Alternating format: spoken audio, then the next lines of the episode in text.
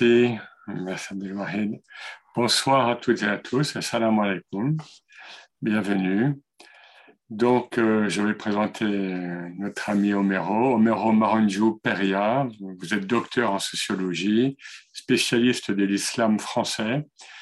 Euh, depuis plusieurs années, vous analysez les aspects normatifs de l'islam et les modes de légitimation des autorités et des leaders religieux musulmans.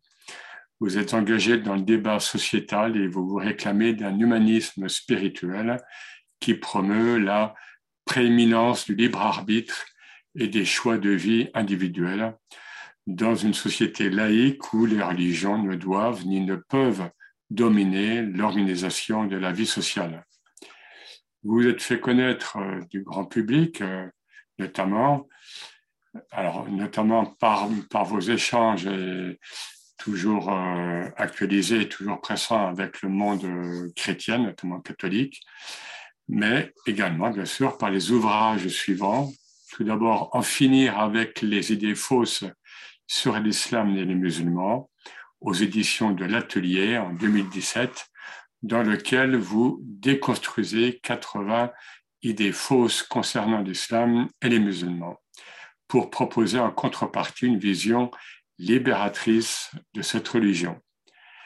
Et ensuite, euh, un autre ouvrage, Rouvrir les portes de l'islam aux éditions Atland, toujours en 2017, dans lequel vous interrogez le rapport de l'islam à l'universel dans le contexte post-daïchien pour nous conduire vers un islam loin des stéréotypes et des interprétations moyenâgeuses, disons rétrogrades.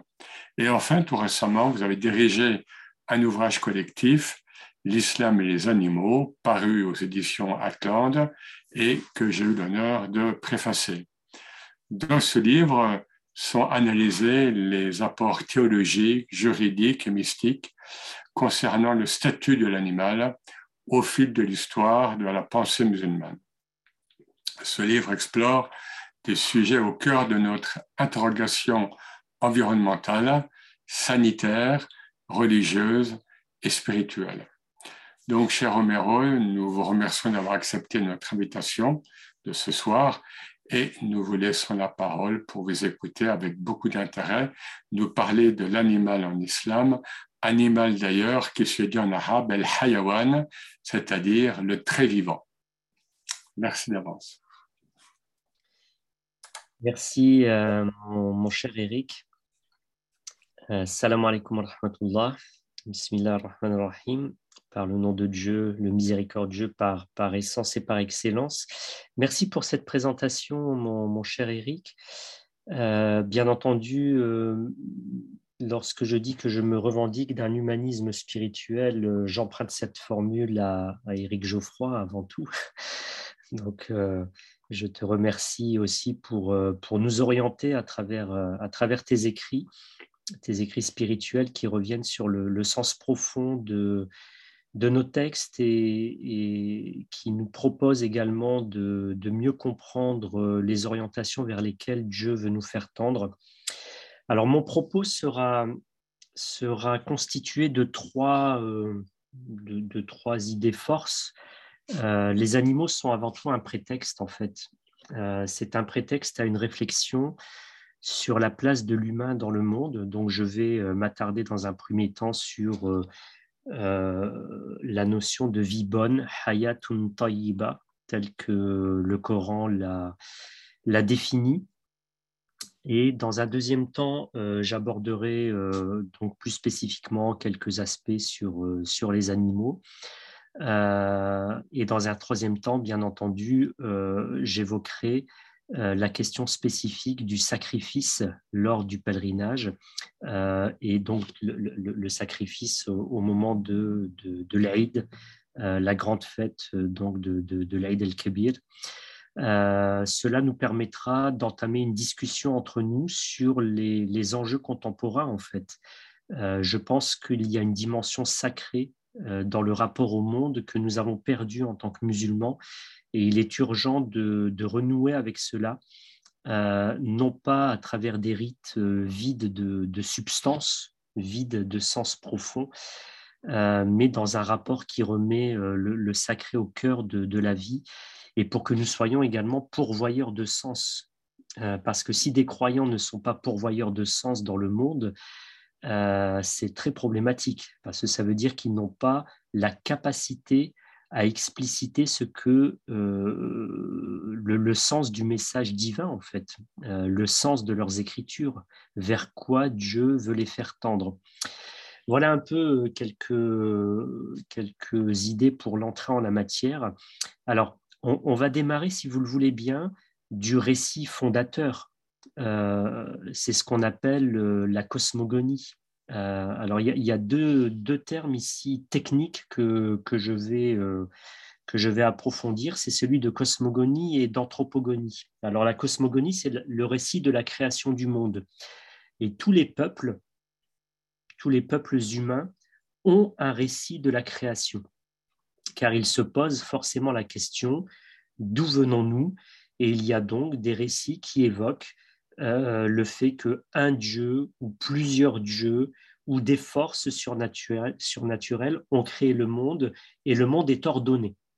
Donc quand on parle de cosmogonie, on parle de récits qui évoquent la création de l'univers, puis la constitution du monde que nous connaissons, la Terre, l'accueil de la vie sur Terre, etc.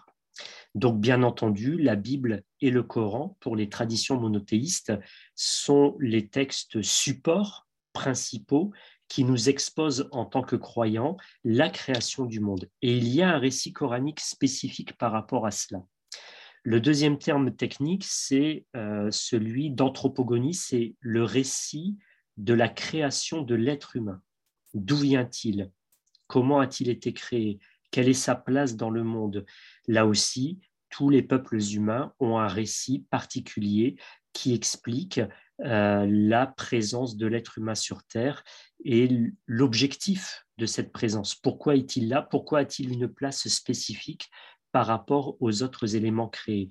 Et tous les peuples ont un rapport sacré à la vie, euh, à l'environnement. Ils accordent ou non une, euh, une force particulière aux éléments qui constituent l'environnement, la faune, la flore, donc les minéraux, les végétaux, les animaux, etc. Il leur accorde ou pas une intelligence, une âme, etc. etc. Moi, ce qui m'a interpellé, c'est euh, le récit de la création qui est assez particulier dans le Coran. Parce qu'il expose le fait, le Coran expose le fait que Dieu crée le monde et ce monde est doté d'une intelligence particulière. Ce monde n'est pas neutre, n'est pas euh, vide de sens, euh, ce monde n'est pas inerte. Il est doté d'une vie qui lui est propre. Ça, c'est déjà un point qui est, euh, qui est particulier parce que ça va m'amener dans un deuxième temps à relativiser notre place justement sur Terre et notre place dans le monde.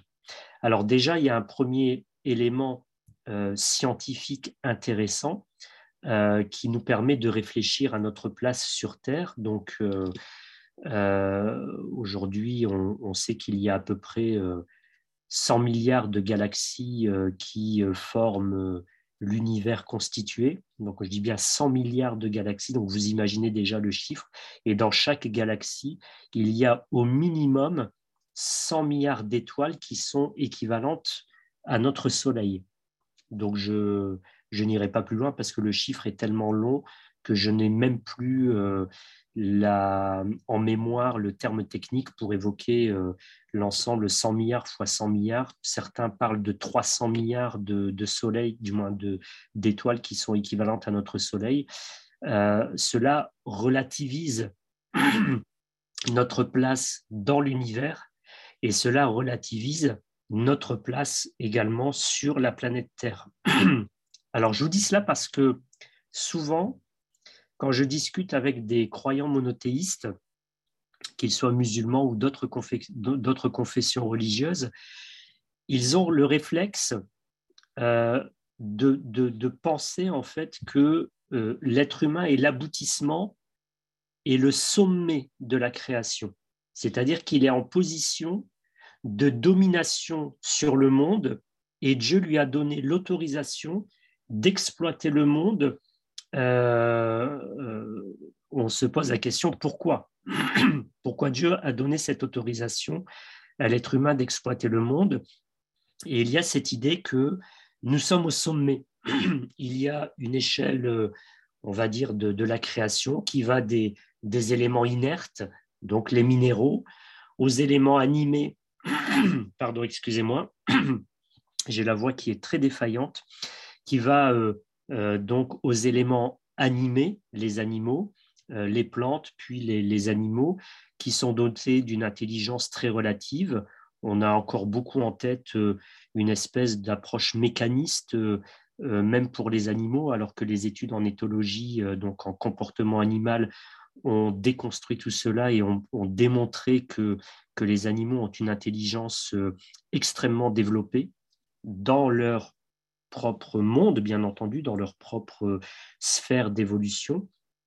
Et ensuite, il y aurait les êtres humains qui seraient en position de domination absolue. Moi, je parle de domination relative, car le Coran ne dit pas cela exactement. Le Coran ne dit pas que Dieu a créé le monde pour l'être humain et l'être humain, il a euh, toutes les possibilités, toutes les capacités et c'est lui quelque part qui est euh, euh, le chef absolu sur, sur le monde créé. Le Coran ne dit pas cela et la, Bible d'ailleurs ne, dit pas, ne dit pas cela comme ça non plus. le Coran nous expose le fait que Dieu crée l'univers, dans l'univers, il y a un ensemble d'éléments constitutifs. Donc le Coran évoque beaucoup les astres, il évoque beaucoup l'univers de manière générale les astres, il évoque les forces telluriques qui animent la Terre, il évoque les montagnes, donc tous les éléments qui sont euh, très forts, dotés d'une sorte de puissance euh, qui anime, qui anime ce, ce, monde créé. Et il évoque le fait que euh, a proposé, donc Dieu a proposé euh, aux éléments constitutifs de, ce monde de supporter le dépôt. Et là, nous entrons un peu dans la complexité du récit coranique. Dieu, euh, vous, connaissez certainement ce passage du Coran. très certainement, nous avons proposé aux cieux, à la terre, aux montagnes, de supporter le dépôt, de prendre en charge le dépôt, et ils ont tous refusé, et l'être humain a accepté cela, et très, très certainement, il est ignorant et injuste. Donc il est injuste et ignorant. Donc il est injuste vis-à-vis de son Seigneur, car il accepte une charge euh, et euh, il ne l'a pas remplie correctement, et il est ignorant des conséquences de euh, l'acceptation de ce dépôt. Alors, ce dépôt a fait l'objet de beaucoup d'exégèses. Précédemment, je suis déjà intervenu pour Conscience Soufie et je m'étais attardé un peu sur, sur ce verset du Coran. Depuis, j'ai continué à approfondir ma, ma réflexion. il y a une subtilité dans plusieurs versets du Coran qui est très intéressante. Alors ici déjà, euh, les exégèses sont euh, partagées sur la, métaphore qui est ici proposée. Euh, est-ce que réellement Dieu a proposé aux éléments constitutifs de l'univers, si je fais un raccourci, d'accepter ce dépôt? On verra ensuite de quoi il s'agit.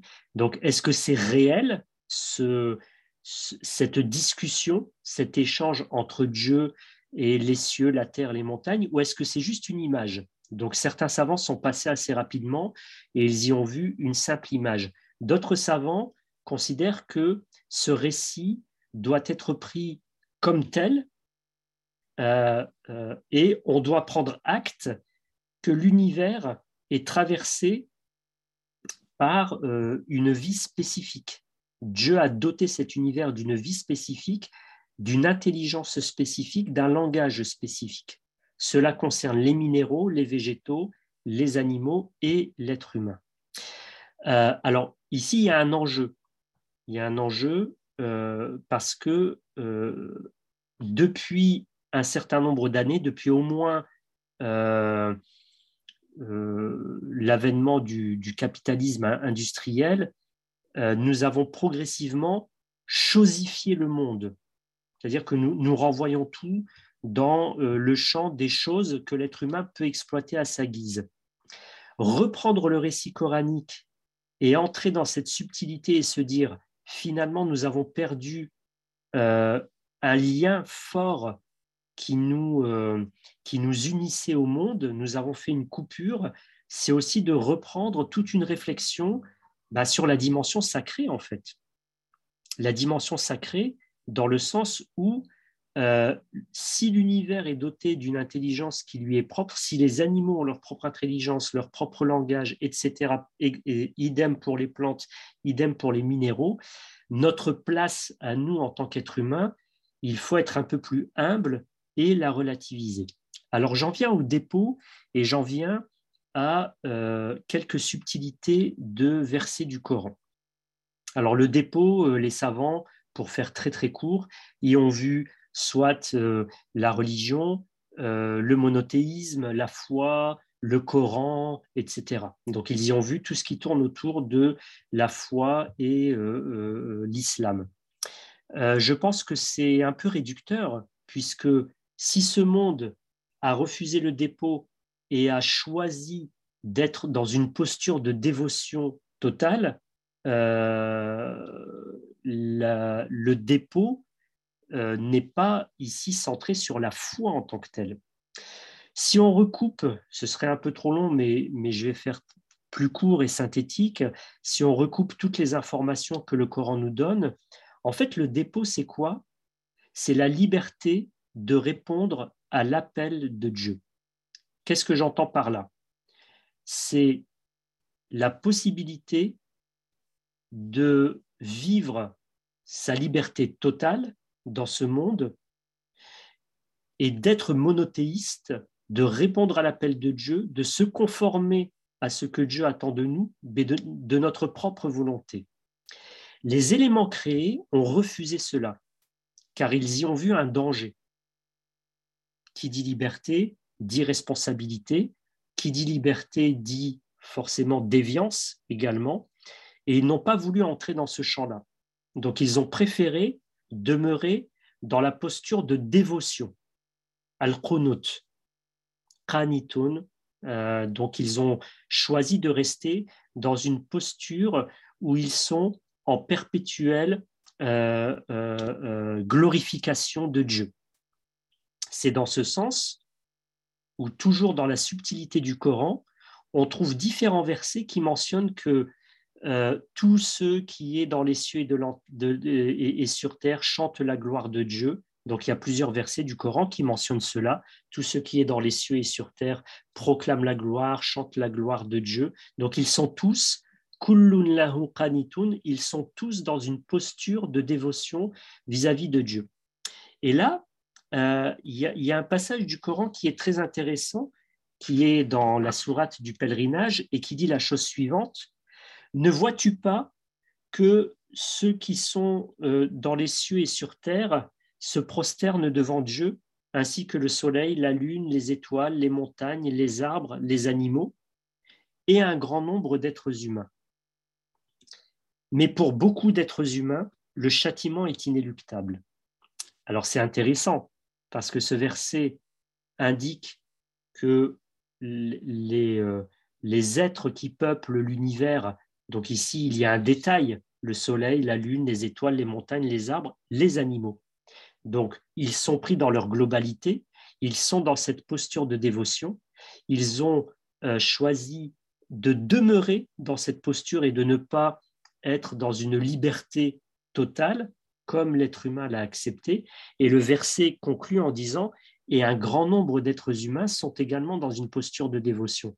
Mais pour beaucoup d'entre eux, le châtiment est inéluctable, c'est-à-dire que dans l'acceptation de la liberté de répondre à l'appel divin, l'être humain se fourvoie également, car il ne respecte pas les modalités du pacte qu'il a engagé.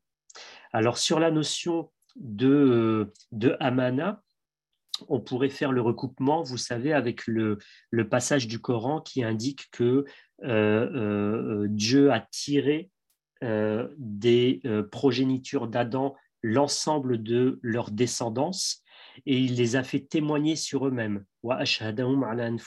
dit le verset, il les a fait témoigner sur eux-mêmes alors qu'ils étaient encore à l'état euh, de substrat, d'âme. Euh, euh, ne suis-je pas votre Seigneur? Et ils ont répondu, donc nous avons tous répondu, alors que nous étions à l'état d'âme, Shahidna Bala Shahidna, nous attestons que lorsque tu nous doteras de notre liberté, nous répondrons à ton appel, nous répondrons à l'engagement que nous contractons ici euh, euh, euh, tous parmi les êtres humains qui peupleront la terre du début jusqu'à la fin de ce monde. Donc là, vous voyez qu'il y a un certain nombre de versets du Coran qui convergent vers cette idée de l'octroi à l'être humain de la liberté de répondre ou non à l'appel de Dieu, euh, donc de se conformer aux enseignements qu'il a transmis à ses différents prophètes. Et là, euh, euh, il y a également d'autres passages coraniques qui confirment cette posture de dévotion du monde vis-à-vis de Dieu et cette, cette relativisation de la, place de l'être humain dans le monde. Je vous donne ici deux exemples. Euh, il y a ce passage euh, dans la sourate 17 euh, du, Coran, sourate al-Isra, il dit Les sept cieux et la terre et ceux qui s'y trouvent célèbrent sa gloire, et il n'existe rien qui ne célèbre sa gloire et ses louanges. C'est-à-dire, tout ce qui peuple l'univers célèbre la gloire et la louange de Dieu, et le verset conclut en disant, mais vous ne comprenez pas leur façon de le glorifier, c'est-à-dire que vous, les êtres humains, vous êtes quelque part diminués par rapport aux autres éléments créés. Vous êtes diminué parce que vous avez le filtre du langage, de votre propre intelligence, de votre propre regard sur le, sur le monde, qui est diminué par rapport au reste de l'univers qui est dans cette posture de dévotion perpétuelle vis-à-vis euh, de Dieu. Certes, c'est lui qui est indulgent et pardonneur, c'est-à-dire qu'il fait acte de compassion par rapport à l'être humain qui est diminué dans sa faculté de percevoir euh, euh, le monde. Il y a tout un ensemble de versets du Coran également qui relativisent notre position de domination dans le monde. Je vais, euh, je vais en citer ici juste un ou deux pour vous donner une idée. Par exemple, euh, vous avez ce passage de la sourate 40, le verset 57 de la sourate 40, qui dit la chose suivante La création des cieux et de la terre est bien plus grandiose que la création du genre humain. Mais la plupart des êtres humains ne savent pas cela. C'est-à-dire que la plupart des êtres humains considèrent qu'ils sont quelque part le summum, l'aboutissement, euh, l'alpha et l'oméga de ce monde. Or, le Coran dit non. Euh, Dieu ici euh, s'exprime en disant ce n'est pas cela. Vous, vous outrepassez quelque part la, la, façon correcte de percevoir votre place dans le monde. De même, le passage 27 de la sourate 30 dit la chose suivante Dieu c'est lui qui initie la création, puis il la recommence avec encore plus de facilité. Il possède la transcendance absolue, al-mathalul a'la, dans les cieux et sur terre, il est le puissant, le sage. Donc vous voyez, Ici, encore une fois, il y a cette facilité de Dieu à créer le monde et la relativisation de la place de l'être humain. Alors, le but de mon propos n'est pas de dire, bien entendu, que l'être humain ne vaut rien, qu'il n'a aucune valeur aux yeux de Dieu, etc. Ce n'est pas du tout cela. Le, but ici de, ce, propos introductif, euh, c'est d'entrer dans euh, l'espace de la domination relative. Certes, le Coran affirme que l'être humain est noble. Hein, donc, dans le passage également 70 euh, de la sourate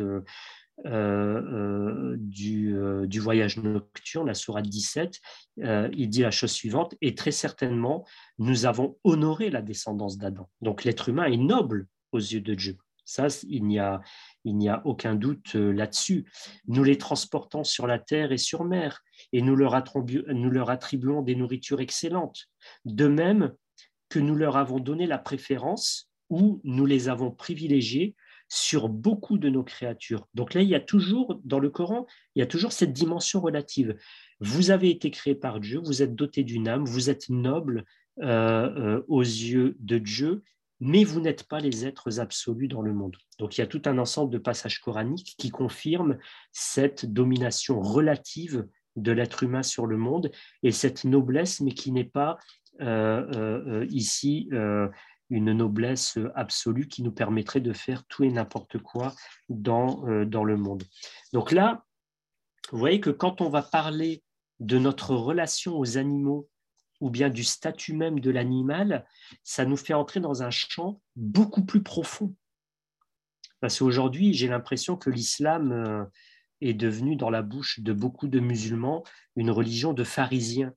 Vous savez, les, les rabbins qui étaient dédiés au temple euh, à l'époque de Jésus et qui étaient euh, centrés sur la technicité de la religion. Je pense qu'aujourd'hui, beaucoup de musulmans euh, perçoivent l'islam comme une religion technique. Je peux, je ne peux pas, c'est interdit, c'est autorisé, c'est recommandé, c'est désapprouvé. Et la technicité nous fait perdre l'orientation générale. la caricature de cela, c'est de savoir si euh, la viande que l'on va manger dans un fast-food euh, est euh, halal ou pas halal, alors que c'est le principe même du fast-food qu'il faut discuter. C'est-à-dire, est-ce que ce que nous mangeons de manière générale et l'approche industrielle de nourriture, est-ce que c'est conforme à l'approche éthique de notre religion ou pas? Est-ce que c'est conforme aux attentes de Dieu en matière de bonne alimentation ou pas, etc. Vous voyez, les, questions vraiment profondes. Et ça, c'est vraiment parce que nous sommes inscrits dans notre époque. Nous sommes dans l'époque de la technicité. Nous avons de plus en plus de techniciens qui nous expliquent euh, euh, des éléments, des, petits aspects du fonctionnement de la société, parce qu'aujourd'hui, on est de plus en plus spécialisé.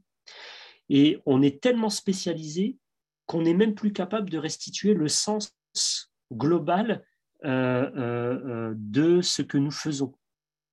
Et le technicien, c'est ça, c'est qu'il répare, il ajuste, alors que nous avons besoin de personnes qui nous orientent de manière fondamentale sur le sens de notre vie, sur le sens de notre place dans, dans le monde. ceci étant dit, il y a encore une autre subtilité dans le Coran qui va conditionner notre rapport aux animaux et euh, au monde créé.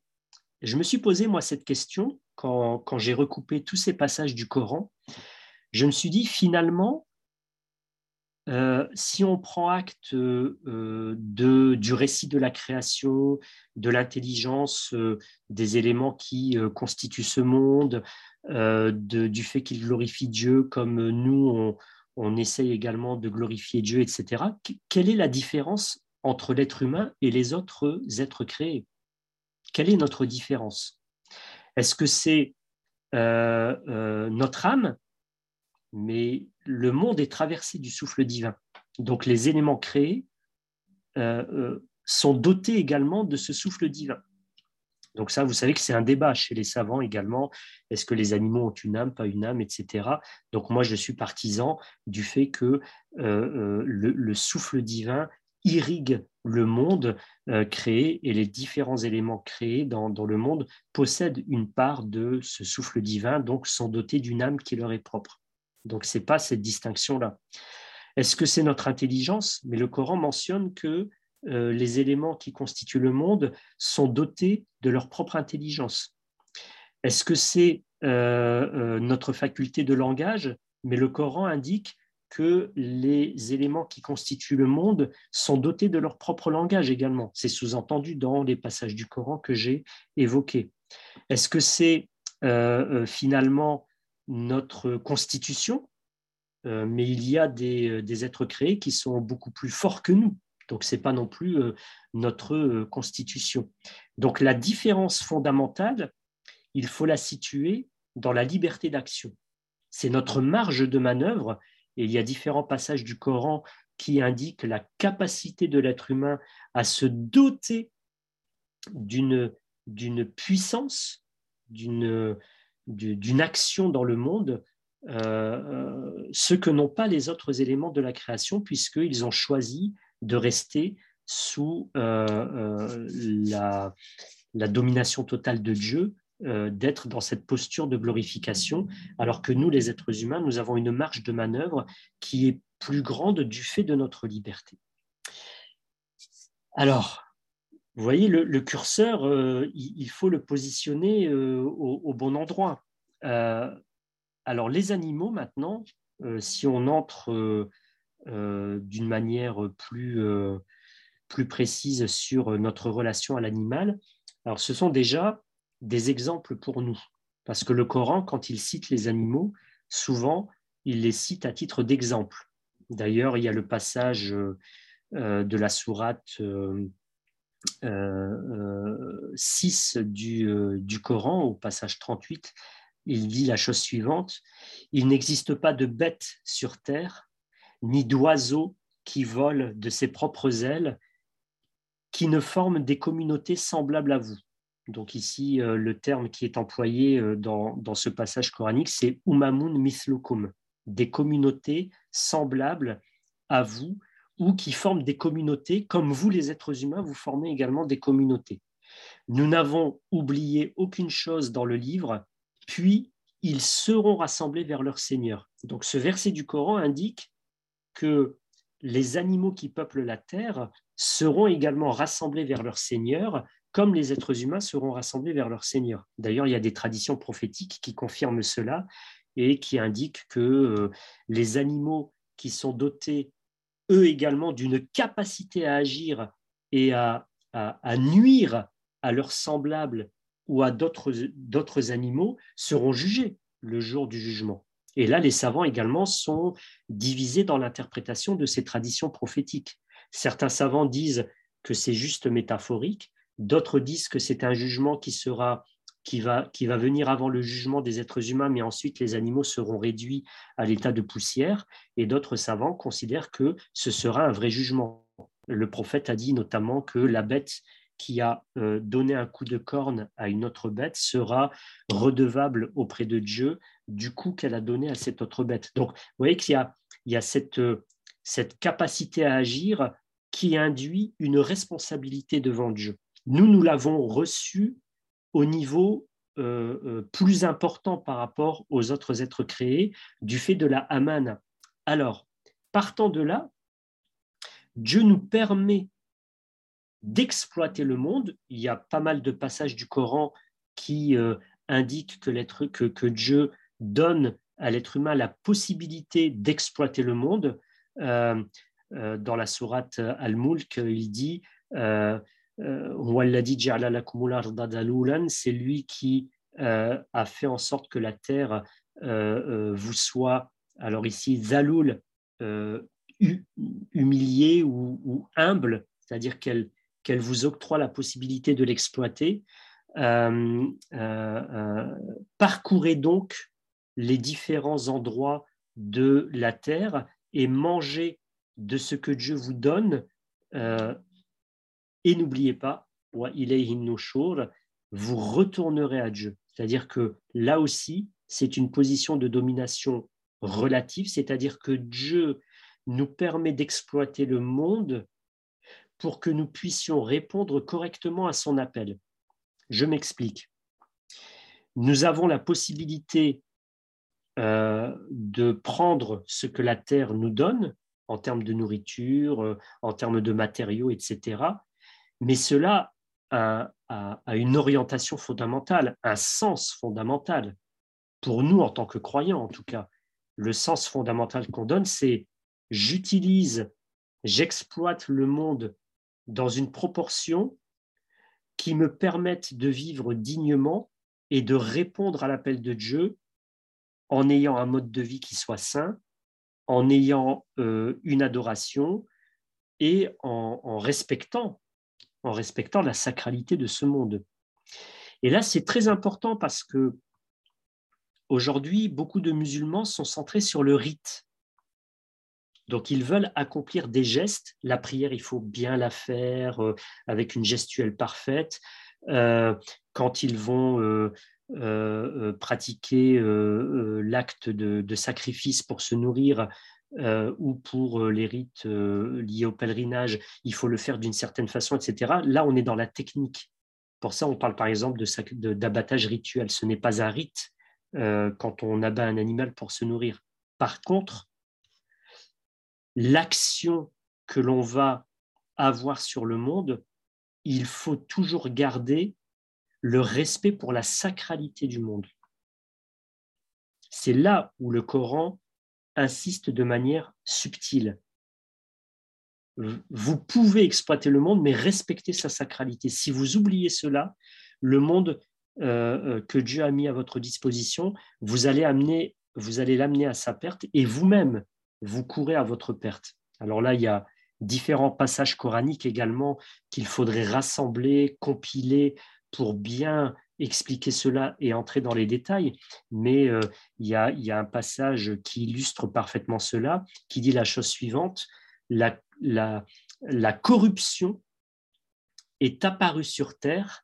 Ici, le terme de corruption, c'est une transcription du terme arabe al-fasad. Dahar al-fasad ou fil barri ou al-bahri.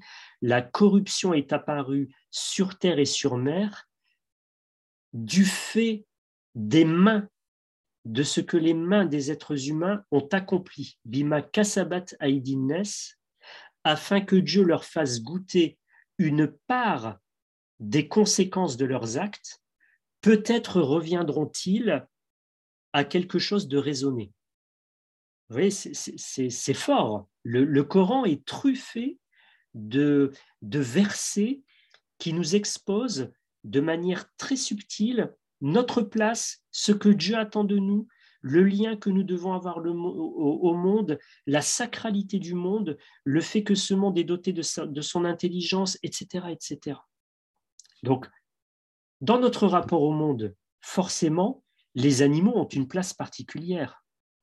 Parce que les animaux, euh, ce sont les êtres euh, euh, qui nous sont, je dirais, le plus proches dans le sens où il partage avec les êtres humains la capacité à se mouvoir, euh, des sentiments exprimés, une forme de langage rudimentaire pour nous, mais qui est, euh, qui est évolué dans leur propre sphère à eux, puisqu'ils sont capables de, communiquer entre eux.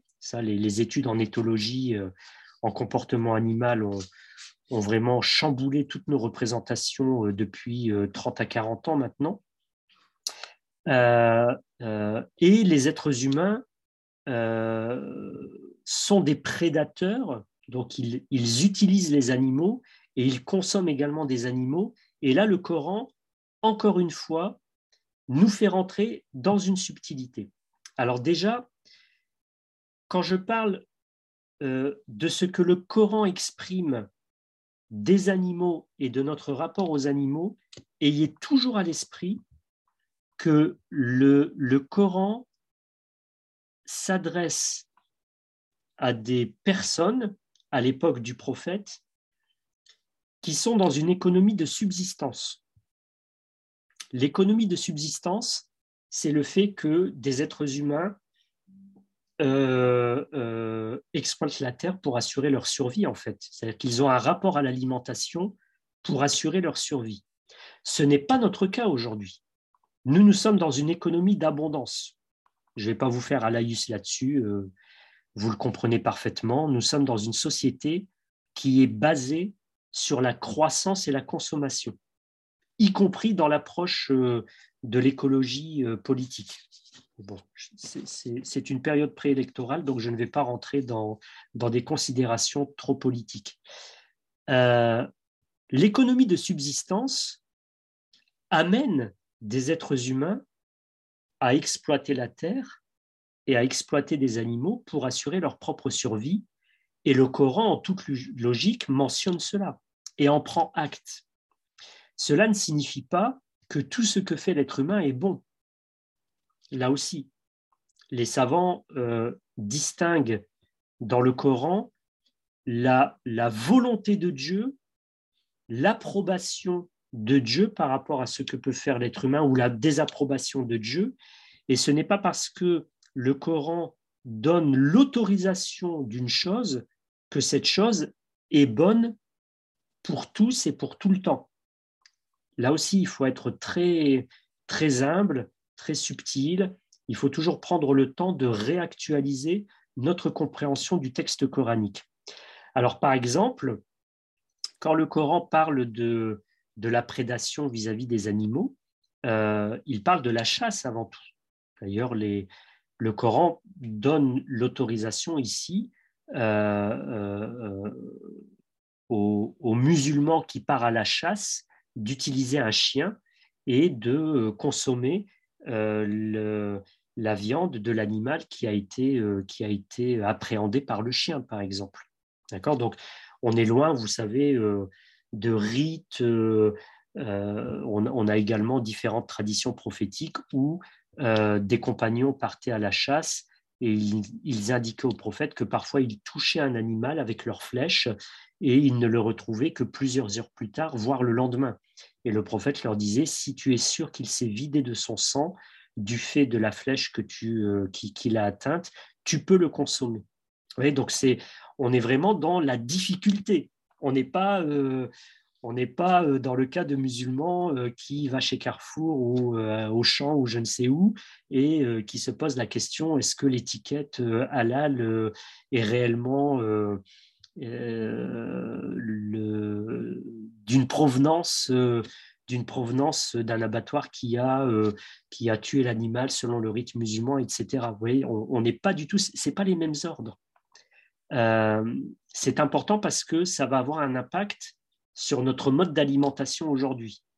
Parce que euh, ce que les musulmans, et, ça, ça m'étonne, vraiment, ça m'étonne beaucoup. Euh, beaucoup de musulmans aujourd'hui ne, donnent pas d'importance à leur alimentation.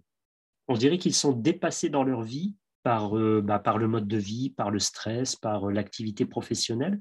Et leur mode, leur rapport à l'alimentation est périphérique, sauf chez ceux qui sont rattrapés par des excès et par des problèmes de santé. À ce moment-là, ils se posent des questions, mais ils se posent des questions euh, avant tout physiologiques. Ils ne se posent ils n'abordent pas la question du point de vue spirituel. Or, chez les premiers musulmans, la dimension spirituelle de l'alimentation était quelque chose de fondamental. Parce que le prophète, dans euh, différentes traditions, indique que euh, ce que nous donnons à notre corps a un impact dans notre relation à Dieu. Donc là, euh, il y a un enjeu pour le musulman. C'est-à-dire si on veut réellement euh, approfondir cette question, cela signifie qu'on doit vraiment savoir quelle est la qualité. Et quand je parle de qualité, je ne parle pas uniquement d'une filière halal ou euh, éthique. je parle de ce qui va correspondre à la notion de taïb qui est évoquée dans le Coran, ce qui est sain pour le corps, mais qui est sain pour l'âme également. Donc là, par rapport aux animaux, les, savants musulmans se sont posés deux types de questions en fait. Il y a un premier type de question sur lesquels je ne vais pas m'attarder, ce sont euh, toutes les questions techniques. Les types d'animaux qu'on qu'on a le droit de consommer, comment il faut les, tuer, etc., etc. Ça, je le laisse de côté parce que c'est ce qu'on, euh, ce qu'on euh, ressasse aux musulmans tout le temps. Il y a un deuxième aspect dans les réflexions des théologiens musulmans qu'on laisse un peu trop vite de côté euh, euh, dans nos discussions contemporaines, c'est le statut ontologique de l'animal en fait. Qu'est-ce que l'animal? Est-ce que c'est une chose? Les savants répondent non. Est-ce que c'est un être humain? Est-ce que c'est l'équivalent de l'être humain? Les savants répondent non. Mais est-ce que c'est un être qui est doté du souffle divin, d'une vie qui lui est propre et qui est doté d'une personnalité qui lui est propre? Les savants répondent oui.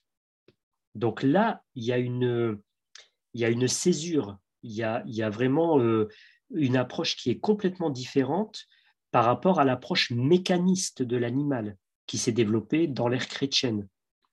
Là aussi, ça serait un peu trop long, mais euh, en fait, si vous voulez, la, la théologie euh, chrétienne euh, va reprendre l'approche des stoïciens, les, philosophes grecs stoïciens, qui considéraient que l'animal était une machine vivante, quoi, si, je puis dire, si je puis résumer de, cette façon.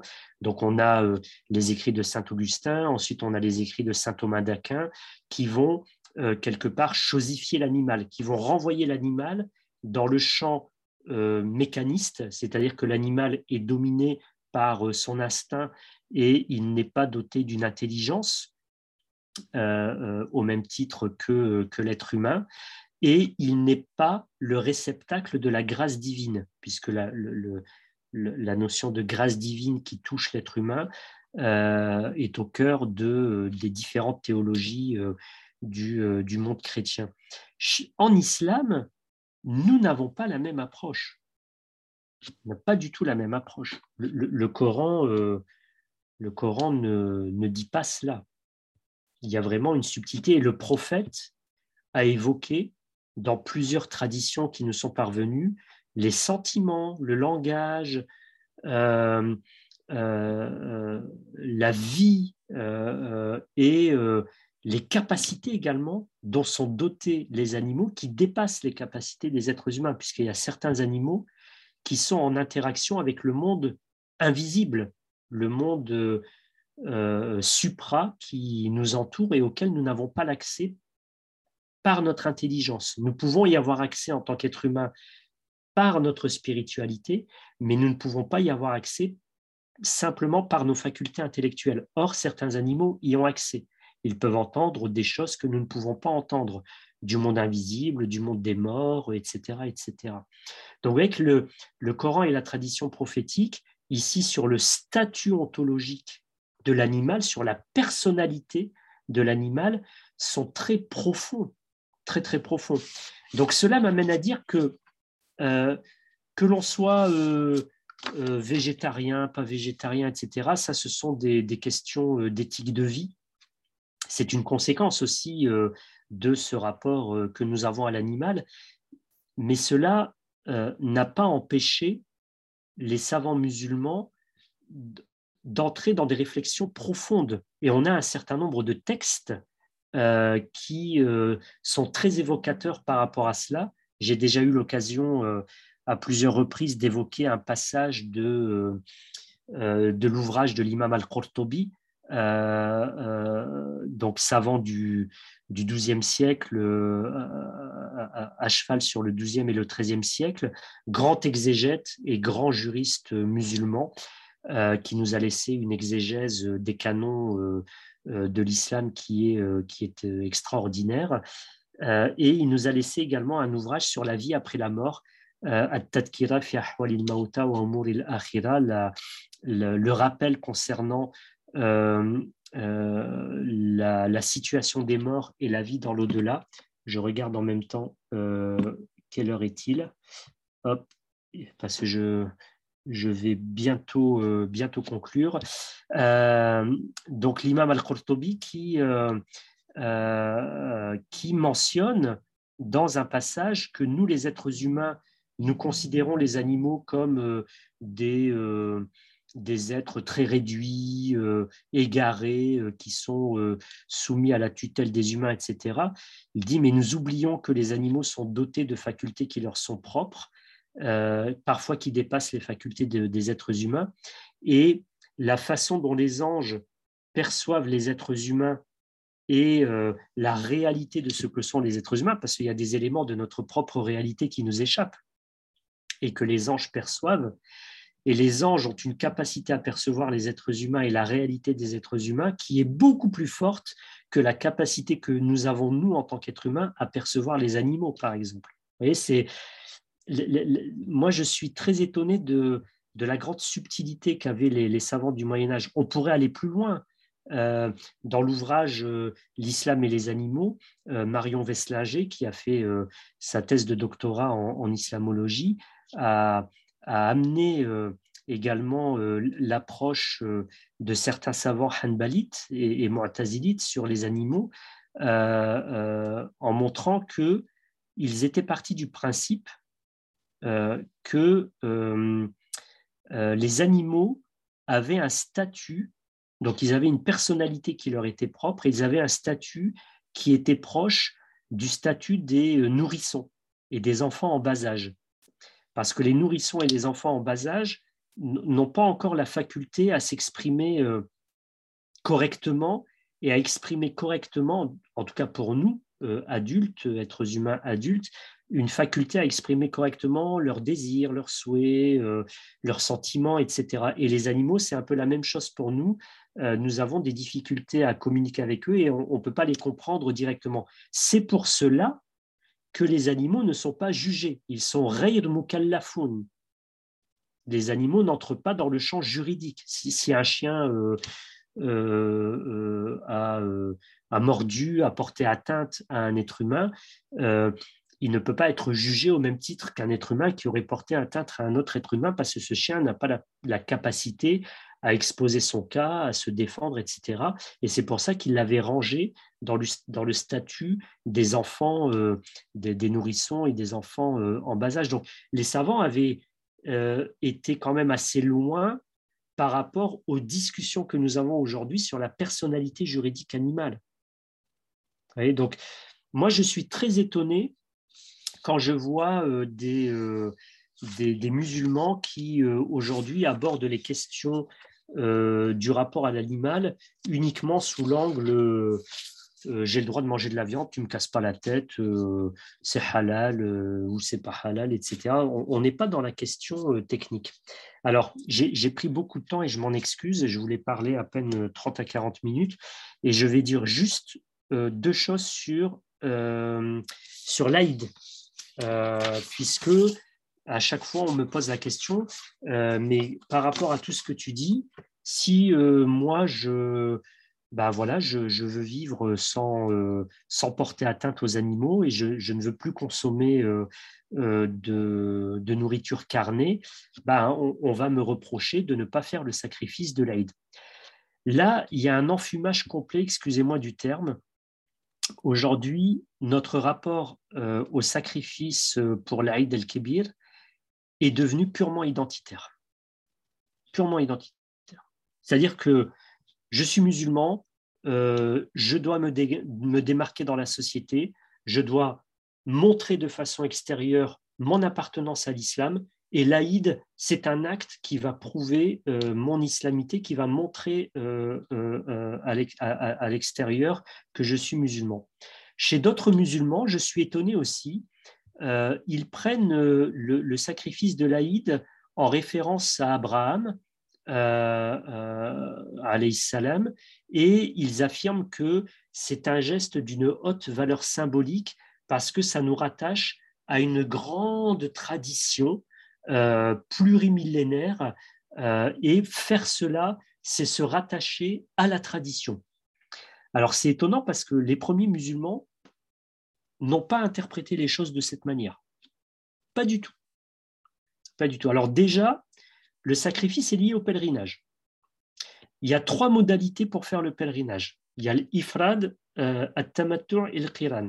C'est-à-dire, soit on fait le, grand pèlerinage uniquement, soit on fait le petit pèlerinage, on se désacralise et ensuite on fait le grand pèlerinage en se resacralisant. Ça, c'est at Soit on fait euh, le petit et le grand pèlerinage euh, euh, sans se désacraliser, ça c'est Al-Qiran.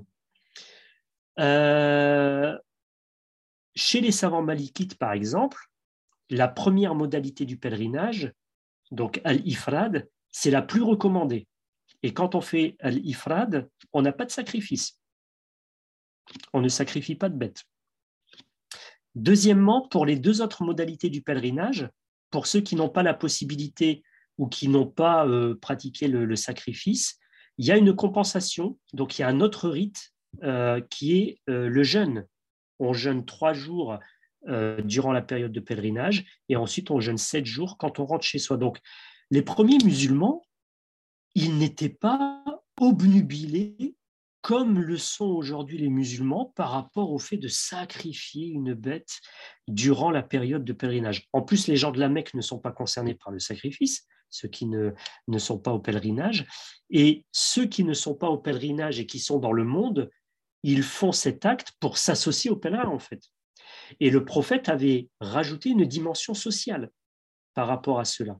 Donc il faudrait, euh, il faudrait s'attarder euh, longuement, euh, et je ne le ferai pas pour laisser la place à la discussion, mais même par rapport à, la pratique de l'Aïd, l'imam al-Kassani, un grand juriste hanafite, rapporte cette parole de Abu Musa al-Ansari qui, qui dit J'ai vu passer devant chez moi au moins un millier de bêtes pour le sacrifice et je n'en ai pas acheté une seule de peur que mon voisin euh, euh, ne pense que sacrifier une bête le jour de l'Aïd est une obligation religieuse. Et on a le même type de propos qui nous est parvenu de Omar et des compagnons les plus rapprochés du, prophète. Donc vous voyez qu'aujourd'hui, il y a beaucoup euh, d'éléments qui renvoient l'islam chez les musulmans qui renvoient l'islam dans le champ identitaire, dans le champ d'une religion très ritualiste, très centrée sur, sur des rites qui sont complètement détachés du sens. Et moi, j'aimerais qu'on puisse discuter sur le sens profond des, choses. Alors, je vais m'arrêter là et je m'excuse d'avoir pris plus de temps que ce que je n'avais prévu. Euh, et euh, je vous laisse la main pour entamer une discussion. Très bien, merci infiniment pour cette communication euh, aussi riche que stimulante. Donc, euh, aucun regret pour avoir un peu débordé, bien au contraire. Euh, on serait prêt à t'entendre encore bien longtemps parce que tu développes des considérations qui ont le mérite de, de faire souffler une sorte de, de, dirais-je, de, vent frais sur des idées quelquefois reçues ou des préjugés.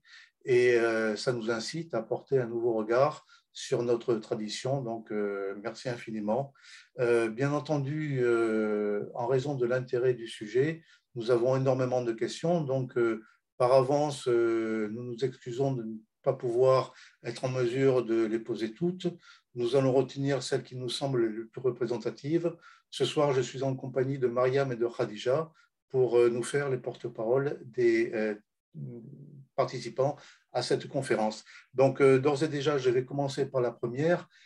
Tu as beaucoup parlé sur le, le fait que dans la tradition islamique, suivant en cela sans doute une part de la tradition judéo-chrétienne, la place de l'homme avait été mise un peu sur un piédestal et donc il est tout à fait salutaire de le faire redescendre un peu de ce piédestal et de le ramener à sa juste proportion. Il n'en reste pas moins que, euh, et c'est la première question, en islam, il a été euh, dit que l'homme non seulement a été créé à l'image de Dieu, mais qu'il en est le khalifa. Et donc, la question, l'interrogation est de savoir comment euh, concilier ces deux affirmations, l'une qui relativise la place de l'homme au sein de ce monde, l'autre qui, euh, s'appuyant sur euh, certains textes traditionnels, euh, en font le, considère comme le khalifa.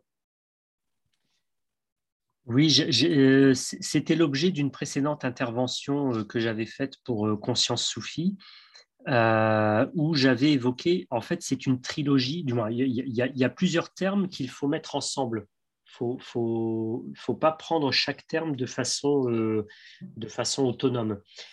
Il y a au moins une trilogie qui est celle de Al-Khilafa, Al-Amana et Tasrir.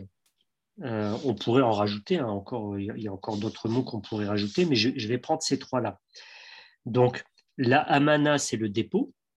D'accord Donc, euh, moi, je, je, vois que c'est l'articulation entre la liberté et la responsabilité. Il y a At-Tasrir, que moi je traduis par la facilitation à exploiter le monde. Dieu nous a facilité l'accès au monde. Et le troisième, c'est la khilafa. La khilafa, on peut le traduire de deux façons. Soit l'être humain est le successeur de Dieu sur terre, c'est-à-dire que Dieu lui donne une, délégation, sous-entendu une délégation absolue, soit l'être humain vient à la suite de Dieu. C'est la, la, deuxième façon de voir la, la khilafa, parce que khalafa signifie venir après. Est-ce que l'être humain vient euh, ici à la suite de Dieu, c'est-à-dire que Dieu se met en retrait et c'est l'être humain qui se met devant, du moins qui est positionné devant par Dieu, ou est-ce que l'être humain reste euh, lui-même sous la domination de Dieu? Moi, je, prends cette seconde interprétation, c'est-à-dire que l'être humain est en position de domination relative. C'est dans ce sens que je, prends le terme de khalifa. Euh, c'est vrai que il y a quelque chose quand même qui est surprenant. Quand on dit l'être humain est l'administrateur du monde, mais, vous imaginez la prétention? Nous sommes des administrateurs du monde, nous, sommes à peine capables euh, de sortir euh, au-delà de la couche terrestre. Là, c'est vrai que certains êtres humains aujourd'hui euh, ont des vues démesurées. On a lancé de nouveaux satellites et on est capable d'explorer euh, toute une partie de l'univers, oui, tout à fait. On est capable d'aller sur la Lune. Aujourd'hui, on veut faire des expéditions sur Mars. Donc, il y a des êtres humains qui sont persuadés que bah, la Terre, de toute façon, euh, c'est terminé. il faut déjà explorer d'autres mondes pour y mettre des colonies humaines. Bon, ça, ça les concerne. Euh, c'est une manière de voir notre place dans le monde. Mais ici, la khilafa doit être mis en lien avec les autres euh, euh, terme coranique. Donc oui, l'être humain, il est khalifatullah fil ard, ou ard, il est le l'administrateur, il est le vicaire, le lieutenant. Vous voyez, tous les termes indiquent que l'être humain a une délégation de pouvoir de la part de Dieu pour agir dans le monde. Parce que nous ne pouvons pas exercer notre liberté si nous n'avons pas la possibilité d'agir dans le monde. C'est comme ça qu'il faut comprendre le terme de, de, de, de, la khilafa. Ce que n'ont pas les autres êtres. Euh, euh, l'animal n'a pas cette capacité qu'a l'être humain euh, et les, les, les, végétaux, les minéraux n'ont pas cette capacité parce que eux, ils se meuvent par la, la, la permission directe de leur Seigneur. Euh, merci Homero. Une, question euh, d'un de nos auditeurs qui a du mal à comprendre la notion de glorification de Dieu euh, par les autres vivants tels que les animaux. Pouvez-vous élaborer cette notion, peut-être décrire sa forme? Alors, je ne pourrais pas aller très loin parce que je, n'ai jamais entendu un arbre ou une pierre prononcer un tasbih. Mais si je me réfère à, la tradition euh, euh, prophétique et à, l'historiographie musulmane.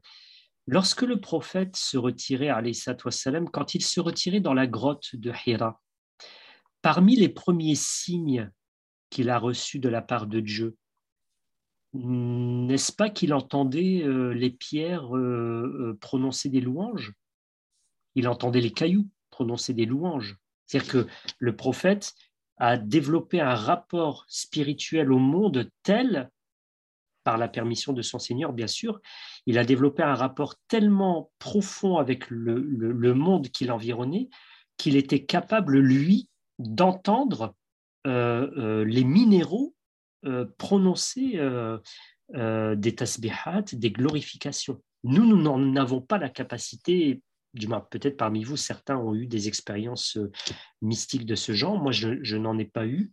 Euh, euh, mais le, monde a son propre langage et ben, comme nous, nous faisons des subhanallah, alhamdulillah, etc., ben, le monde qui nous entoure a sa propre glorification de Dieu. Alors aujourd'hui, par exemple, vous pouvez lire des ouvrages qui expose, par exemple, l'intelligence des arbres. Les arbres euh, poussent d'une certaine façon, ils interagissent entre eux d'une certaine façon, les racines euh, s'interpénètrent d'une certaine façon, les feuillages, il y, a des arbres mères, il y a des arbres euh, qui sont rattachés à l'arbre mère, etc. il y a une vie particulière du monde. Et, et il faut s'y intéresser pour, pour développer notre conscience spirituelle. Merci beaucoup euh, pour, euh, pour, ces précisions. On a une question euh, d'un de nos internautes qui vous remercie d'ailleurs pour ce moment d'éveil. la question, c'est que pouvons-nous mettre derrière le mot âme que vous avez développé quelques, secondes dans votre intervention? Y a-t-il une âme chez les animaux et comment en comprendre la symbolique? Alors, sur l'âme, je serais incapable, comme les savants musulmans le disent d'ailleurs, d'entrer plus en profondeur. Hein. On, a, un ouvrage, Kitab al-Ruh, qui a été écrit par Ibn, Ibn, Ibn, Qayyim al-Jawziyya, donc au, au 13e, au carrefour du XIIIe et du XIVe siècle, donc le livre de l'âme, dans lequel il répertorie toutes les approches des savants musulmans et ils les discutent hein, sur l'âme. Alors c'est un souffle vital. Quand euh, l'âme quitte le corps, donc quand le souffle vital quitte le corps, la mort se produit, donc la mort physique, mais pas la mort spirituelle. Euh, donc l'âme, c'est le principe vital en fait. Donc dire que les animaux ont une âme, c'est-à-dire que et, ce principe vital est une émanation directe de Dieu. Euh, conformément à l'approche coranique, bien entendu, hein, quand, quand Dieu dit lorsque je lui insufflerai de mon esprit. Euh, je lui insufflerai de mon esprit. Donc, nous sommes touchés par le souffle vital qui provient directement de Dieu. Alors, je n'entrerai pas dans les considérations. Est-ce que c'est une partie de Dieu? Ça, ça c'est des débats théologiques qui ne sont pas utiles ici. Mais euh, euh, les animaux, au même titre que les êtres humains, sont touchés par ce souffle vital, de même que, euh, que les arbres, etc., que, que, que, les autres éléments qui constituent le monde. alors la symbolique, moi j'y vois quelque chose de très pratique, de très pas du tout symbolique au sens est-ce que c'est une métaphore Est-ce que c'est quelque chose qui est à, à, prendre au sens figuré? Moi, moi, je le prends au sens propre. Euh, euh, je vous donne un exemple très illustratif. Les grands baobabs qui ont euh, des milliers d'années, qui sont en Afrique, etc., sont en train de tomber les uns après les autres. Ils sont en train de s'écrouler. Vous savez, les, baobabs, ce sont des arbres très impressionnants. Hein. Certains font font des mètres et des mètres de diamètre. Ils sont vraiment, ce sont les arbres les, plus, euh, plus volumineux du, monde. Les baobabs les plus anciens, qui ont plusieurs milliers d'années, sont en train de s'écrouler actuellement. Moi, j'y vois quelque chose de très pratique. C'est pas du tout du symbolique. C'est qu'ils sont en train de nous lancer des alertes. Ils sont épuisés. La nature est épuisée de l'activité humaine. Donc, elle va s'autoréguler euh, mais les êtres humains doivent y voir quelque chose de très pratique. C'est-à-dire, il faut se poser des questions. Qu'est-ce qu'on est en train de faire là? Est-ce que euh, on a pris réellement le bon chemin? Vous voyez, c'est là il y a des choses. C'est comme notre rapport à l'animal. Euh, la question n'est pas de savoir ici pour moi. Vous voyez, je, vous ai pas. Moi, je suis végétarien personnellement, mais je vous je vous ai pas amené sur une piste il faut arrêter de manger de la viande, etc. Chacun tirera ses conclusions. Mais entre ce que nous dit le Coran, entre la pratique des êtres humains jusqu'au début du XXe siècle et le fait aujourd'hui que euh, euh, euh, chaque année en France, on abat un milliard d'animaux terrestres, 900 millions de, poulets, etc., de volailles, et 100 millions du reste des animaux pour notre consommation, 60 milliards au niveau de la planète. C'est-à-dire que si on rajoute les animaux issus de la mer, chaque année, on abat dans ce monde l'équivalent de la totalité des êtres humains qui ont peuplé la Terre. Juste pour notre consommation. Et pour élever ces animaux, 60% euh, euh, de la production, euh, c'est même plus 80% de la production mondiale de céréales aujourd'hui, elle est faite pour nourrir les animaux et pour faire du carburant, du bio, soi-disant du biocarburant, mais on doit plutôt dire de l'agrocarburant. C'est-à-dire que 20% de la production agricole mondiale sert à nourrir les êtres humains.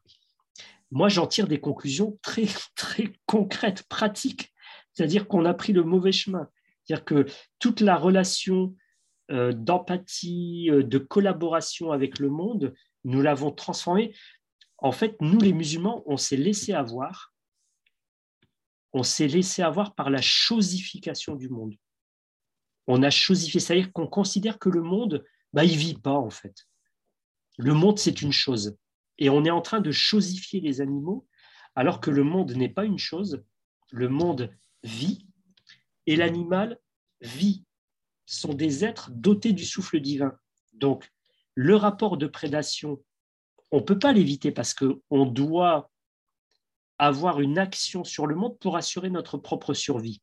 C'est une, c'est une règle que Dieu a instituée. Mais quand les anciens faisaient cela, ils respectaient une dimension sacrée. Tuer un animal, ce n'est pas un rite, mais c'est un acte sacré. Je respecte. Abattre un arbre, ce n'est pas un rite, mais c'est quelque chose de sacré. Les anciens le savaient et aujourd'hui, on est en train d'exploiter le monde à outrance en le chosifiant et, et en faisant en sorte que les croyants se centrent sur la pratique religieuse en déconnectant la pratique religieuse du reste de leur vie. Non, la glorification de Dieu pour l'être humain, c'est de faire en sorte que chaque aspect de ma vie soit en lien avec ma foi et avec le sens que je veux donner de ma relation à Dieu. Voyez un peu le, la, subtilité? Et malheureusement, ça touche les groupes soufis, etc. On en a déjà discuté avec, euh, avec Younes, avec d'autres d'autres euh, musulmans qui sont dans, des confréries soufis. Ça touche même des, on va dire, la dimension, le cœur spirituel de l'islam, dès lors que euh, on découple euh, la spiritualité qui est centrée sur le rite et le reste de la vie. Non, ça marche pas comme ça. Merci infiniment. Euh, pour rester dans le même, euh, dans le même ordre d'idée, parce qu'il me semble que c'est là l'axe même, le cœur même de, ton intervention, on a la conscience que nous sommes dans une époque, dans un contexte où justement l'aspect horizontal qui nous lie à notre environnement a été complètement, euh, comme tu le dis, chosifié, euh, marchandisé. Euh, enfin bon, bref, la, la, tradition qui comporte un axe vertical qui nous relie à notre Seigneur est toujours présent, apparemment. En revanche, l'axe horizontal qui nous relie à notre environnement semble avoir été complètement estompé par la marche de la, du monde moderne. Euh, et ça euh, introduit justement cette notion de sacralité du monde.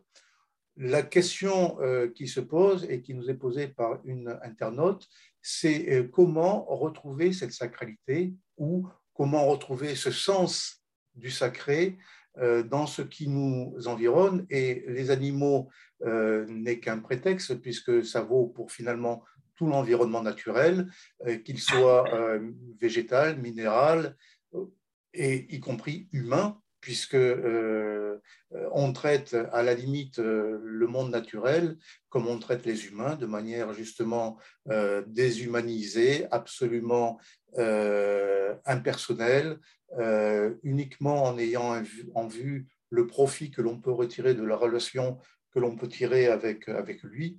Et donc, si euh, tu pouvais nous donner quelques pistes pour, entre guillemets, une sorte de nouvelle pédagogie qui nous, euh, euh, comment dirais-je, qui nous réconcilie avec la sacralité du monde.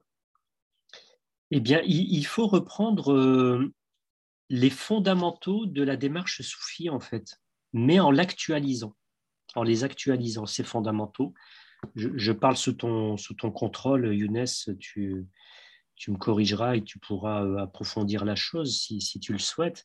Alors, que, disent les, les, les, savants de la spiritualité? Que disent les soufis?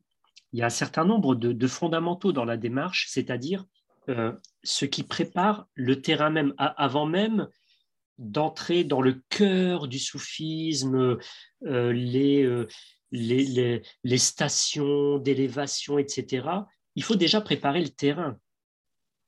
Le terrain, c'est quoi? C'est euh, de manger peu, de dormir peu et puis d'aller contre son ego, contre les désirs de l'ego, les passions. Donc il y a un certain nombre de, de, forces qui traversent le Coran à ce niveau-là. Hein, donc euh, euh, sur le fait que les croyants se levaient tôt le matin,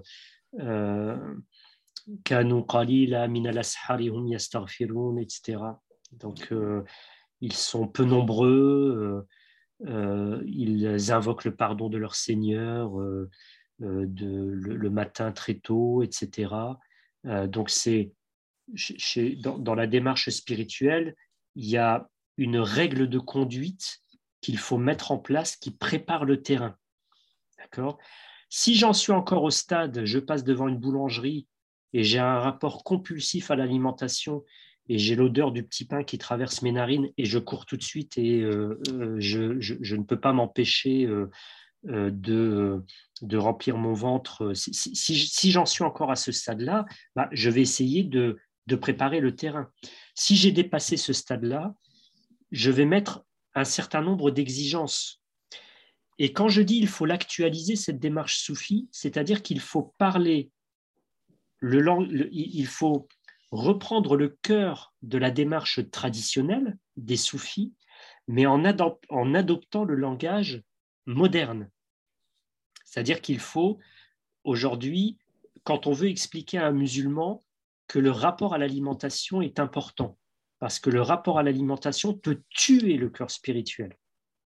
On a des propos très explicites hein, euh, de Omar, de Abou Bakr, euh, sur la viande, par exemple, sur le fait que la viande tue le cœur. L'excès de viande tue le cœur. C'est fort comme propos, très très fort. Aujourd'hui, on a un certain nombre de données scientifiques qui nous permettent de comprendre les effets de l'excès de l'alimentation, par exemple. Donc, manger peu, dormir peu, etc. Il y a aussi tout le rapport. Aujourd'hui, euh, ce qui empêche le, cheminement spirituel, c'est le rapport compulsif à la consommation. Le désir de consommer qui est, euh, qui est effréné, qu'on n'arrive pas à, retenir. on sort, et, même beaucoup de musulmans sont dans ce, dans ce rapport à la consommation. On sort, il faut acheter quelque chose c'est un rapport compulsif. Alors pour ceux qui ne connaissent pas le terme, la compulsion, c'est euh, un désir. Donc un désir, ce n'est pas un besoin. Un besoin, c'est quelque chose qui est vital. Je dois manger. D'accord? Je veux un, plat de frites. Ça c'est un désir. Ce n'est pas un besoin. Et la compulsion, c'est quand le désir provoque un stress. Je ne suis pas bien, je commence à suer, à palpiter, etc. Et il faut que j'ai cette chose. Donc, dans la compulsion, il y a une addiction. Je suis dépendant quand j'ai un rapport compulsif à l'alimentation. Euh, on m'a posé euh, une assiette de gâteau. Euh, je peux en manger un, deux. Mais si je mange la moitié ou toute l'assiette, là, je suis dans la compulsion parce que je suis dans quelque chose, un désir qui provoque un stress en moi. Et le seul moyen de compenser ce stress, c'est de, de, faire la chose. Alors oui, ça, touche tous les aspects. Hein. Chez certains, ça peut toucher l'alimentation, l'habillement, le sexe. Euh, ça, peut être tous les aspects de, de, de notre vie. Donc pour moi, il faut que chacun, à un moment, fasse son autodiagnostic. Et s'il n'arrive pas, il peut se faire aider. Euh, je pense que vous le faites quand vous euh, êtes dans vos retraites spirituelles, etc. Il faut que chacun prenne le temps. Mais pour pouvoir prendre le temps, il faut se poser. Il y a, deux choses qui entrent également dans les prémices de ce cheminement spirituel. Tout ce qui est de l'ordre, donc sommeil, alimentation, etc., il faut se poser une question fondamentale aujourd'hui. Moi, j'arrête pas de dire la même chose il faut qu'on se pose la question suivante. De quoi ai-je besoin pour adorer correctement Dieu? Est-ce que j'ai besoin d'avoir, de vivre dans le luxe? Euh, Vous savez, comme euh, il y a certains gens qui disent Ouais, j'ai acheté ça, euh, c'est vrai que c'est un peu cher, mais quand je suis sur ce tapis euh, que j'ai payé autant, etc., je, je, suis plus à l'aise pour prier. Euh, S'il faut, pour prier correctement, un tapis euh, avec une mousse comme ça, euh, il faut que tu aies la gel là-bas, un tel, que tu aies ton... Là, tu es, dans la, tu es dans le désir. tu n'es pas du tout dans de quoi ai-je besoin fondamentalement pour adorer Dieu. Est-ce que j'ai besoin d'une voiture à 300, 400, 600 chevaux euh, Est-ce que j'ai besoin d'aller euh, vivre dans tel pays euh, où c'est le luxe à outrance? C'est. Il faut qu'on se pose des questions. Vraiment, la question fondamentale, c'est de quoi ai-je besoin pour adorer correctement Dieu? Ça, c'est la, première question. Et la deuxième chose que je voulais dire, euh, donc, de, quoi ai-je besoin pour adorer correctement Dieu?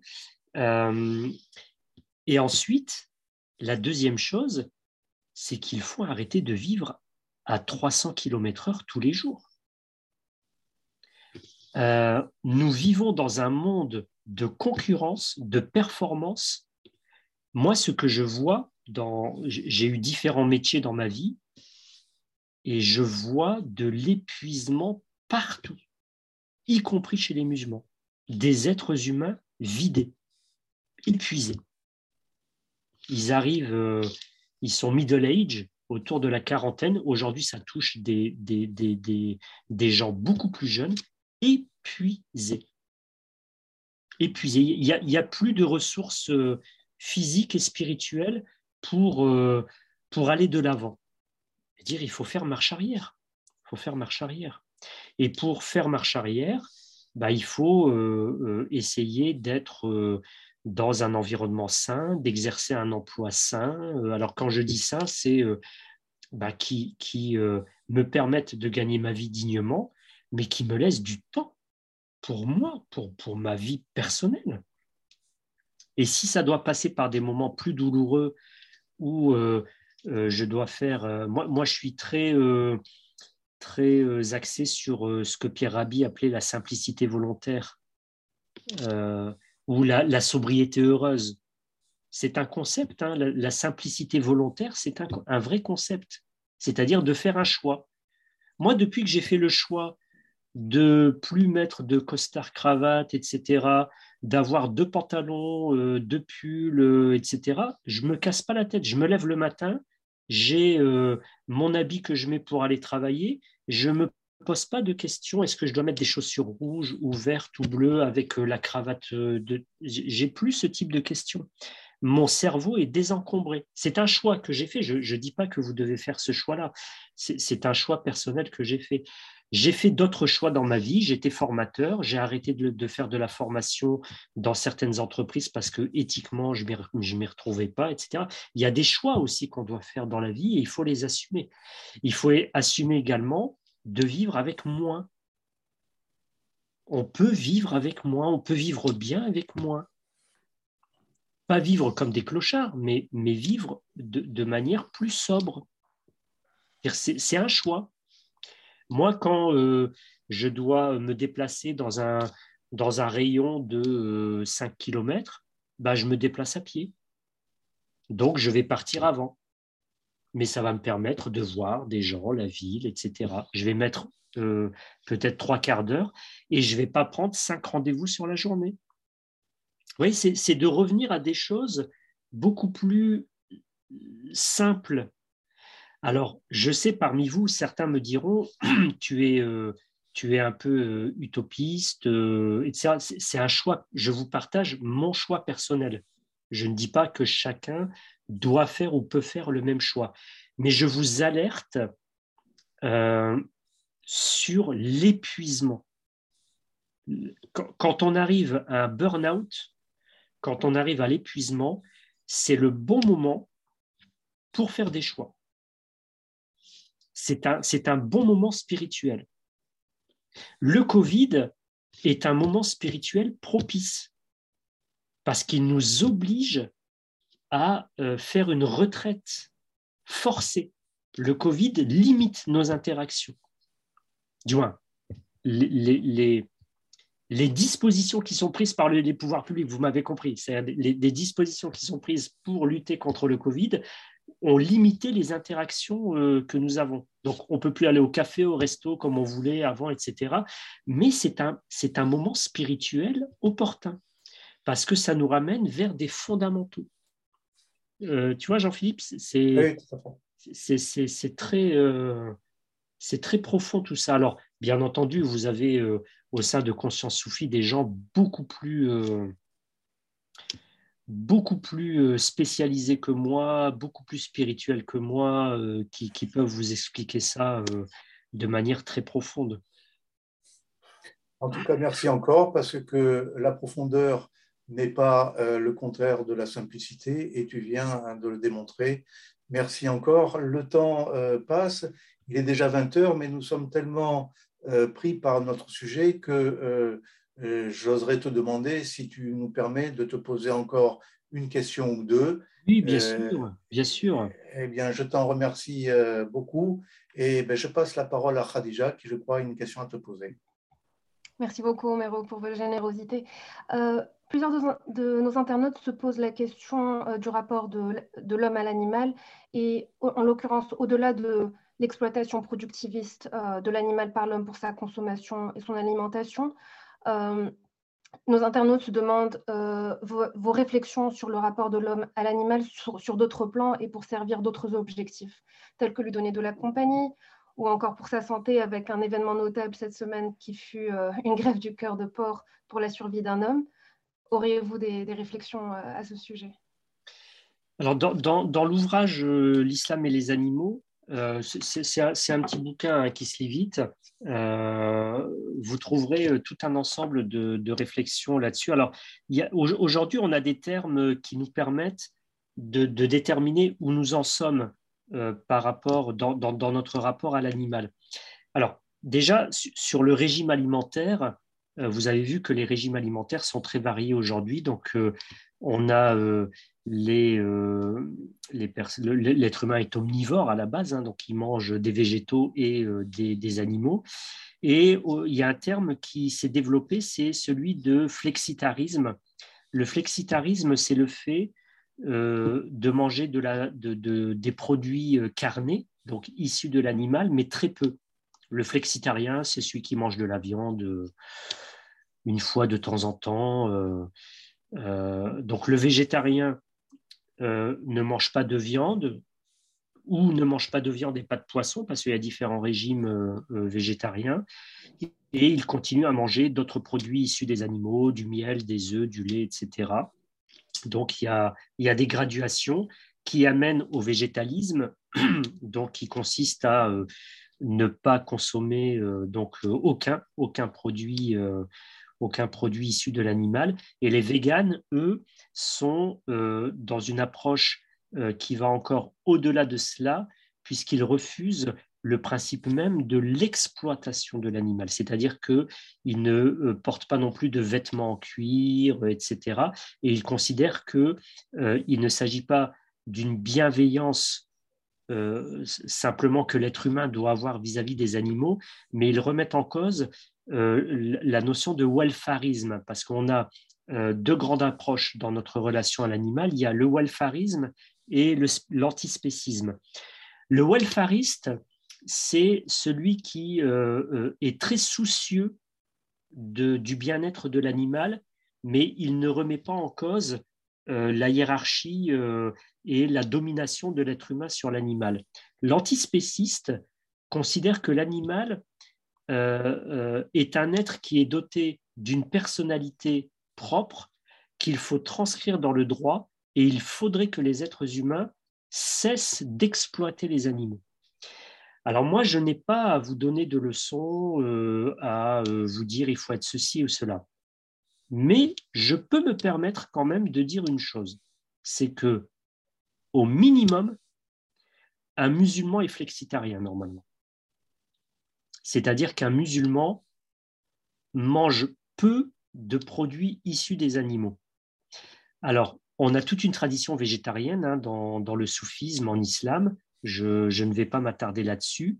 Et certains soufis et certains savants mangeaient de la viande pour garder un apport protéiné, si on peut dire, de protéines animales, je parle dans le langage moderne hein, euh, d'aujourd'hui, pour garder une force dans l'adoration.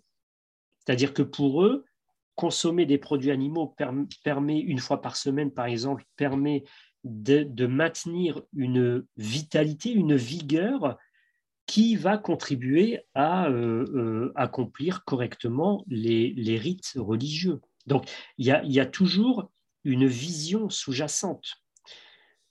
Le problème qui se pose aujourd'hui chez les musulmans, depuis l'avènement de l'ère industrielle, c'est que nous n'avons plus de rapport direct à notre environnement, sauf quand on va dans un parc, euh, et même quand on va dans un parc, on est face à une nature qui a été recréée, elle a été refaçonnée par l'être humain. Donc, on va aller dans un parc où il y a différents arbres, différentes plantes et tout, mais tout ça, c'est l'être humain qui l'a agencé pour le plaisir de ses yeux. Donc là, encore une fois, on est dans le désir, le désir de voir de la beauté, etc. Je ne dis pas que c'est pas bien, hein, mais euh, on, est dans un registre particulier. Euh, donc, je, pense que il faudrait euh, être plus proche de la nature et de l'animal, mais dans son environnement. C'est-à-dire, par exemple, aller dans des forêts, se rapprocher, se reconnecter avec la nature. Alors là, aujourd'hui, il y a beaucoup de coachs, des spécialistes en croissance spirituelle qui parlent de l'ancrage, de la reconnexion, etc. moi, je me méfie de, ce, de, tous ces amalgames de philosophies différentes, etc. dans mon approche musulmane, pour me connecter à Dieu, j'ai besoin aussi de me connecter au monde parce que c'est par l'observation du monde que je vais parvenir à l'observation du divin. Dieu n'est pas un concept en islam. Il ne faut pas l'oublier. Dieu est là. Dieu est présent dans le monde.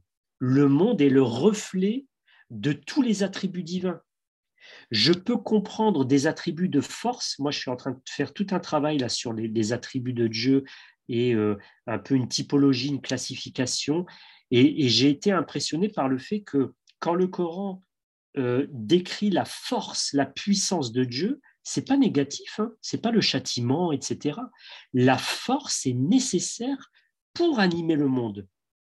Et quand j'observe la force du monde, la puissance, euh, quand je suis face à une montagne, quand je suis, quand j'observe un volcan en éruption, etc., bah, je vois aussi la manifestation de la toute-puissance du divin. Et tout cela permet de réguler le monde. Parce que le volcan a une fonction, la montagne elle a une fonction, etc. Quand j'observe un arbre, je vois le reflet euh, du divin. mais il faut se connecter et il faut prendre le temps de se connecter. Euh, l'animal, c'est la même chose. Plus vous aurez une relation empathique avec l'animal, et vous voyez, moi je ne parle pas de bienveillance, hein je parle d'empathie, de respect. D'accord? L'empathie, c'est la capacité à comprendre euh, euh, euh, ce que ressent une, une personne.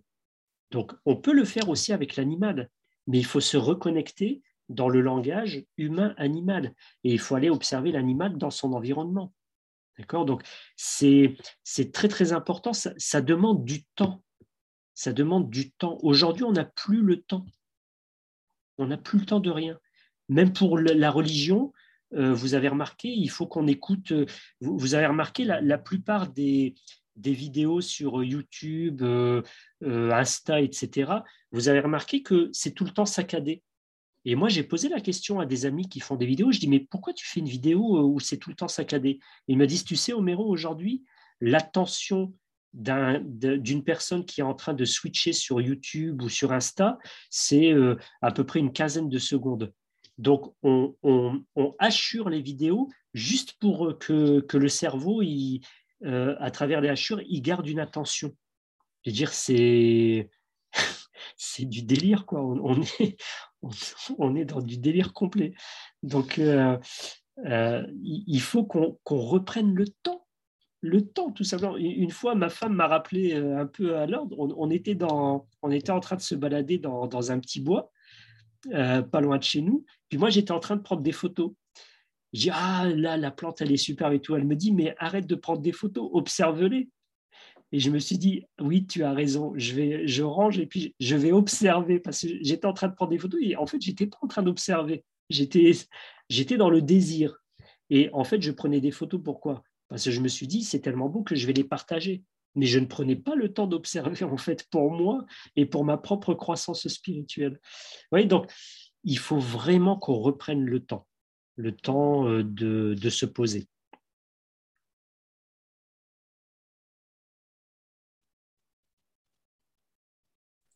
Merci pour toutes ces paroles. Euh, quand on regarde les commentaires qui nous sont adressés, je te retransmets euh, un sentiment de reconnaissance et euh, d'intérêt extrême porté à ton discours. Donc, merci beaucoup. Avant de nous quitter, je vais redonner la parole à Younes qui va conclure ton intervention. Je rappelle donc le prochain événement qui apparaîtra sur le slide en fin d'intervention prochain événement qui aura lieu donc au mois de février euh, avec euh, Fabrice Midal. Je te repasse la parole, Younes. Merci encore, Omero. Merci beaucoup, euh, Abdelwahed. Euh, je crois que tu as, tu, tu, tu, as fait comprendre à ceux qui nous écoutent pourquoi notre association s'appelle Conscience Soufie le, mot soufi, c'est un, terme, les, les premiers soufis le disent, hein, ce n'est qu'un nom, euh, ça sera peut-être autre chose, mais c'est comme devenu une science de l'islam. Alors, conscience. Il n'y a pas, et évidemment, ça c'est le modèle mohammedien, il n'y a pas d'approche spirituelle, d'expérience spirituelle en islam, soufisme ou autre, sans une conscience de, de la présence, de l'environnement de, des autres règnes et, et, sans finalement une communication avec les autres règnes. Et euh, d'un point de vue spirituel, je pense à une, anecdote parmi d'autres. Hein. Un, maître spirituel du, du, début du 16e au, dans l'actuelle euh, Algérie, ce n'est pas un cher très, très connu, mais je n'ai pas son nom en tête là il avait des disciples humains et des disciples lions. Il y avait des lions au Maghreb, hein, euh, euh, beaucoup à l'époque. Et il dit à, ses disciples humains, ce lion particulier est plus avancé que vous. Et il leur donnait le weird. Un exemple parmi beaucoup, hein, et, tu l'as vraiment dit et, souligné, euh, l'éveil spirituel ne peut aucunement être déconnecté de notre responsabilité euh, en tant qu'être humain incarné. Hein, c'est complètement indissociable, complètement. Donc euh, la conscience, et pour moi, et plus j'avance en âge et dans, et dans ce cheminement, et plus je me rends compte que la spiritualité, la spiritualité est une affaire de conscience, et il se trouve que nous vivons une période, et nous savons tous, euh, euh, avec des enjeux énormes au niveau de la conscience environnementale. Et quand on dit environnement, c'est tous les règnes qui sont en, en, cœur. N'oublions pas cette parole. Et là, on est dans le minéral. Le prophète dit, en parlant de la, donc de la montagne de Uhud, de Médine, il dit, cette montagne nous aime et nous l'aimons. Il ne dit pas d'ailleurs, j'aime cette montagne et elle m'aime. Non, l'initiative vient de la montagne. Cette montagne nous aime et nous l'aimons. Ça, c'est le minéral. Que dire de l'animal qui est notre dernière évolution? Comme, comme le dit Rumi, nous venons du minéral, nous venons du végétal et nous le portons, nous. Nous venons de l'animal, donc nous devons, et c'est bien sûr un des sens de la khilafa, bien sûr, mais c'est cette responsabilité que nous avons en nous, dans nos gènes. Nous portons en nous tous les règnes. Donc, arrêtons de les dissocier, d'être de, de, dans une schizophrénie, hein, euh, de dire l'animal il est là, le minéral il est là-bas. Non, nous portons tous en nous. Et c'est peut-être dans cette conscience qu'il y a une, supériorité euh, de l'humain. Hein, en effet, dans cette conscience, euh, celle que euh, qu'on dédie au prophète Mohammed, c'est c'est cette, cette, fonction euh, synthétisante, totalisatrice de cette fin de règne. Nous sommes les dernières créatures à être venues en fin d'humanité. Hein. Les premiers musulmans, les premiers compagnons étaient parfois choqués parce que le prophète leur disait voilà, nous sommes la dernière, euh, enfin, la communauté de la dernière euh, révélation, etc. Donc, tout ça pour dire, vraiment, merci pour cette, pas conférence, pour cet échange très nuancé, imprégné d'une grande sagesse vécue. Hein, je le dis sans, voilà, d'une sagesse vécue et puis tu l'as dit, et là, c'est pas une question de soufi, pas soufi, euh, soufisme confrérique ou pas confrérique. Euh, nous sommes tous là dans notre liberté et responsabilité. Et pour moi, El Amana, c'est la conscience. Et ça, ça rejoint ce que tu disais. C'est pas la, la foi uniquement, c'est pas l'islam, c'est bien plus large. C'est la conscience. Et il n'y a pas d'amour de l'autre sans conscience de l'autre le prochain humain, mais le prochain animal, le végétal et le minéral, bien sûr. Ibn Arabi nous dit, ce qui est supérieur à l'homme, c'est sa minéralité.